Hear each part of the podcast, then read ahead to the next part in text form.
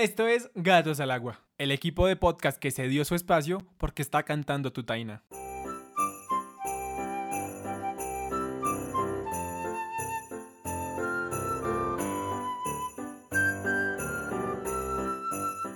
Gracias de nuevo por sintonizar Gatos al Agua, un espacio para hablar, debatir, aprender, un espacio para sumergirnos en la fe.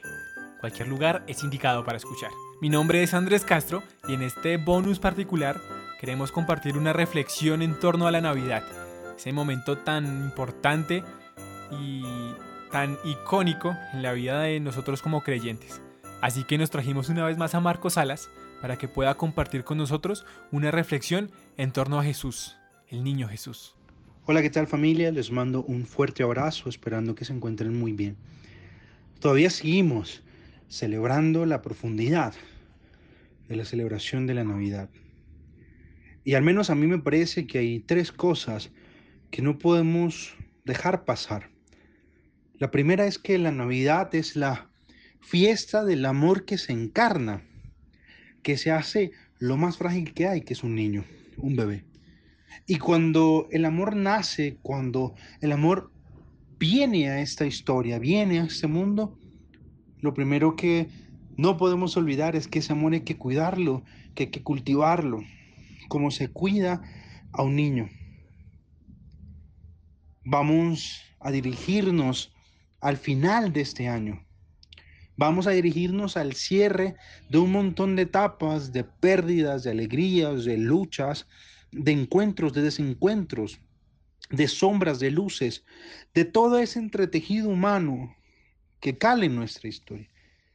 Ojalá en medio de todas esas situaciones no se nos olvide que la fiesta de la Navidad es una fiesta que nos hace tensión hacia el futuro, es una fiesta que nos hace tensión hacia lo que viene. ¿Y qué es lo que viene? La parte más importante, que tú y yo estemos muy atentos, muy dispuestos, muy claros en que pronto, muy pronto, entramos en la dinámica de cuidar ese amor, de cuidar que ese amor siga creciendo en nosotros, siga creciendo en nuestra familia, siga creciendo en todos nuestros contextos particulares y sobre todo en aquellas áreas en las que más necesitamos que crezca.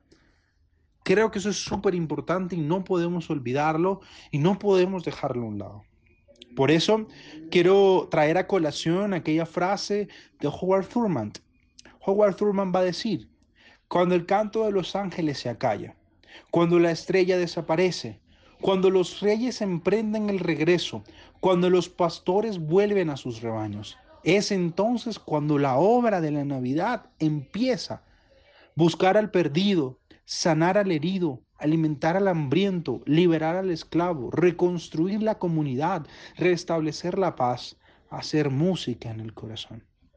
Repito, cuando el canto de los ángeles se acalla, cuando la estrella desaparece, cuando los reyes emprenden el regreso, cuando los pastores vuelven a sus rebaños. Es entonces cuando la obra de la Navidad empieza.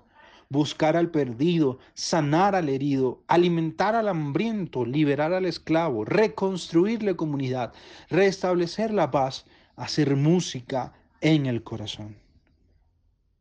Vamos a desengranar un poco más cada una de las implicaciones que trae la Navidad entonces. Buscar al perdido, claro que sí, si el amor ha nacido, si el amor se ha encarnado, si el amor se ha hecho historia, si el amor se ha hecho encuentro en la figura, en la humanidad de Jesús de Nazaret, niño de Belén, no podemos olvidar que Él, que su nacimiento convoca a los perdidos, convoca a los alejados, convoca a los que nadie quiere, convoca a los que no guardaban esperanza. ¿Qué son quienes? Los pastores.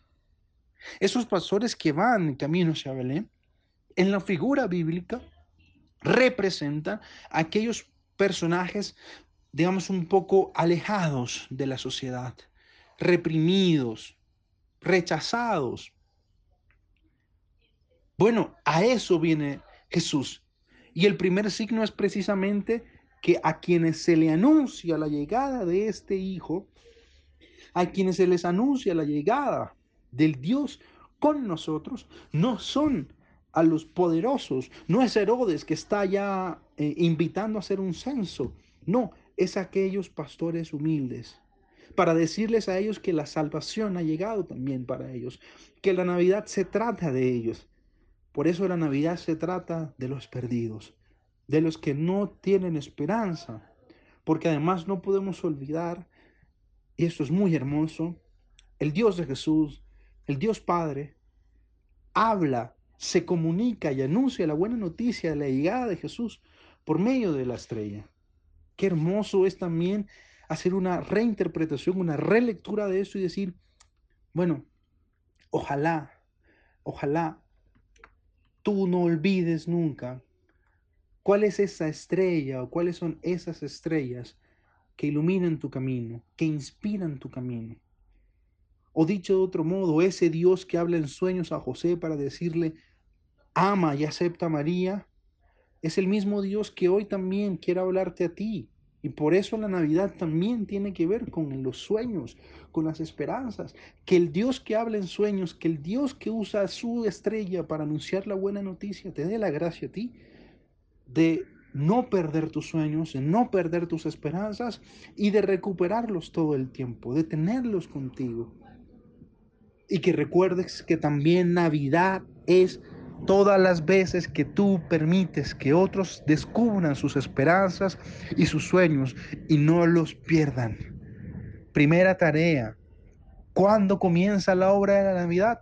Comienza cuando empezamos a buscar al perdido, cuando sanamos al herido. Por supuesto que sí.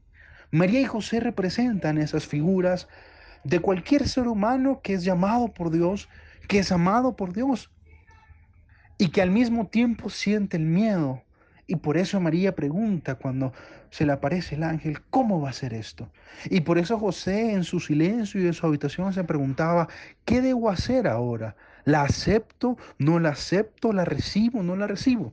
Esas dos, esos dos momentos de silencio de José y de María representan a la humanidad misma cuando somos llamados, cuando somos em, y sentimos que Dios nos invita a hacer algo más, descubrimos también nuestras propias sombras. Y ojalá este tiempo de Navidad nos ayude y nos capacite para sanar nuestro corazón, no solo de las heridas, que uno podría decir son las heridas de la historia, o de un amor, o de una lucha, o de una pelea, o una situación familiar, o una situación en el trabajo, no.